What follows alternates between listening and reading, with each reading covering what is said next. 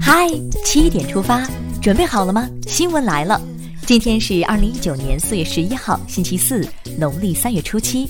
我是主播张宇，先来看看昨夜今晨发生了哪些大事。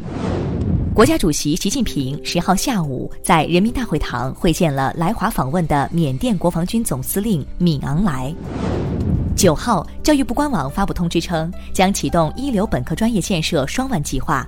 二零一九至二零二一年，建设一万个左右国家级一流本科专业点和一万个左右省级一流本科专业点。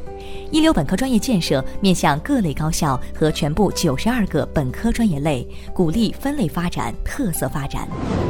二零一九年新型城镇化建设重点任务要求，城区常住人口三百万至五百万的一型大城市，应当放开放宽落户条件，取消重点群体落户限制。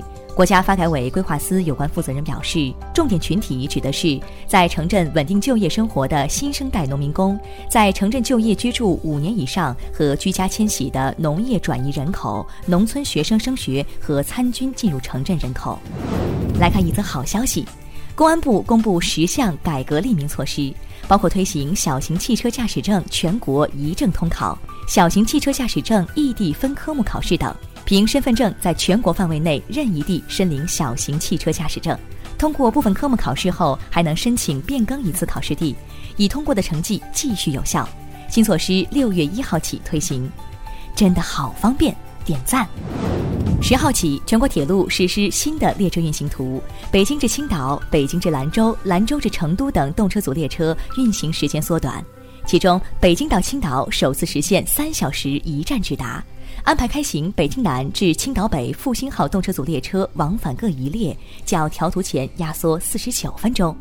早晨青岛吃大虾，中午北京吃烤鸭，晚上兰州吃拉面，美滋滋啊！十号，最高法对顾雏军等再审一案依法公开宣判，判决撤销原判，对顾雏军部分量刑，对顾雏军犯挪用资金罪改判有期徒刑五年。现在关注一条总台独家内容：法国当地时间九号上午，中央广播电视总台节目推介会在二零一九法国戛纳春季电视节期间举行，十部总台优秀作品在推介会上得到集中展示，包括《航拍中国》第二季、《中国的宝藏》、《探秘中国》等。感兴趣的朋友可以在央广新闻微信公号“嗨七点出发”推送中点击视频查看详情。接下来了解一组国内资讯。九号，外逃二十五年的职务犯罪嫌疑人袁国芳回国投案，其犯罪所得赃款已被追缴。苏州相城区魏塘镇印发的扫黑除恶宣传资料，将医生、商贩、导游等列为十大黑心职业，引发舆论关注。相城区委宣传部回应，此举却因相关负责人对宣传资料未严格审核把关所致。目前六人被问责，其中四人免职。工作不严谨，后果很严重。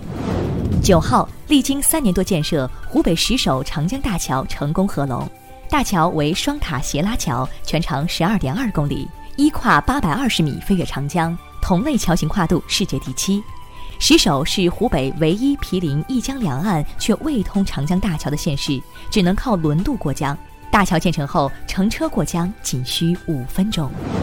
十号开始，持续了近两年的天弘余额宝限购令正式取消，投资者购买天弘余额宝货币基金将不再受到单日两万元的申购额度限制和个人最高持有十万元的额度限制。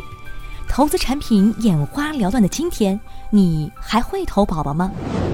近日，网上流传第三代身份证增加新功能的消息，贴文称包括定位等功能。即在线上或公安部门查询身份证位置，能避免身份证被盗用风险。十号，记者从官方权威渠道获悉，第三代身份证不存在定位功能，网传消息不实，不信谣，不传谣。近日，重庆南岸区茶园派出所接群众报警称，有一年轻女子在某小区天台处徘徊许久，怀疑有轻生可能。民警到达现场后，将该女子救下。然而，女子情绪激动。就在此时，一只橘猫出现，民警随即将小猫换了过来，顺势抱起递给女子。没想到，女子对小猫爱不释手，摸着摸着，终于放声大哭，向民警倾诉心结。在民警的劝导下，女子表示不再想不开，并跟随家人离开。胖菊，你立功了！看完身边事，让我们把目光转向国际。近期，南非多地接连发生涉中国公民被抢被害案件，造成人员伤亡和财产损失。外交部领事司和中国驻南非使馆提醒在南中国公民和机构密切关注当地安全形势，切实提高安全防范意识。如遇紧急情况，请立即报警，并与中国驻南非使领馆联系寻求协助。一定要注意安全。日前，日本宫崎县生产的名牌全熟芒果“太阳之子”二零一九年首次拍卖在宫崎中央批发市场举行，一盒两个以五十万日元成交，创历史新高。七百九十六件套中国流失文物艺术品九号在意大利米兰的马尔彭萨机场被送上返回中国的飞机，并于北京时间十号早晨抵达北京。这是近二十年来最大规模的中国文物艺术品返还。欢迎回家。日本防卫省确认，九号晚在青森附近海域失联的 F 三五 A 战机坠毁，机上有一名飞行员，目前无音讯。去年一月起，有十三架 F 三五 A 战机在青森三泽基地服役，日本防卫省已要求停飞其他十二架战机。F 三五 A 是日本航空自卫队拥有的最新型号战机，此前没有发生过坠毁情况。接下来是今天的每日一席话。故天将降大任于世人也，必先苦其心志，劳其筋骨，饿其体肤，空乏其身。二零一八年十一月二十六号，十九届中央政治局就中国历史上的励志举行第十次集体学习。习近平总书记在主持学习时引用了“故天将降大任于世人也，必先苦其心志，劳其筋骨，饿其体肤，空乏其身”等经典。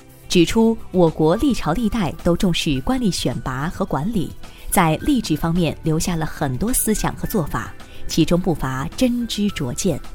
故天将降大任于世人也，必先苦其心志，劳其筋骨，饿其体肤，空乏其身。出自《孟子》，大意是说，上天要把重任降临在某个人身上，一定先要使他心意苦恼，筋骨劳累。使他忍饥挨饿，身体空虚乏力。这句经典指出了艰难困苦对人才成长的重要作用。最后进入今天的每日话题：被夸萝卜比被骂萝卜长得好。成都一小学实验引发质疑：两个白萝卜，一个被赞美，一个被骂，看看哪个坏得快？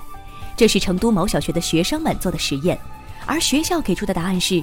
通常被骂的萝卜比被赞美的萝卜坏得更快。如果结果相反，则是由于被赞美的萝卜过于骄傲、不思进取，因此坏得更快。该实验引起了不少家长和网友的质疑。有网友认为，教育要培养科学精神，不能草率；也有网友认为，道理表达清楚就可以了。教育局表示，这是德育活动，让孩子感受生命的过程。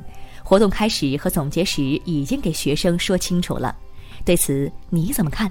一起留言聊聊吧。好了，今天的七点出发就到这里。更多新闻，请关注央广新闻微信公众号。我们明天再见。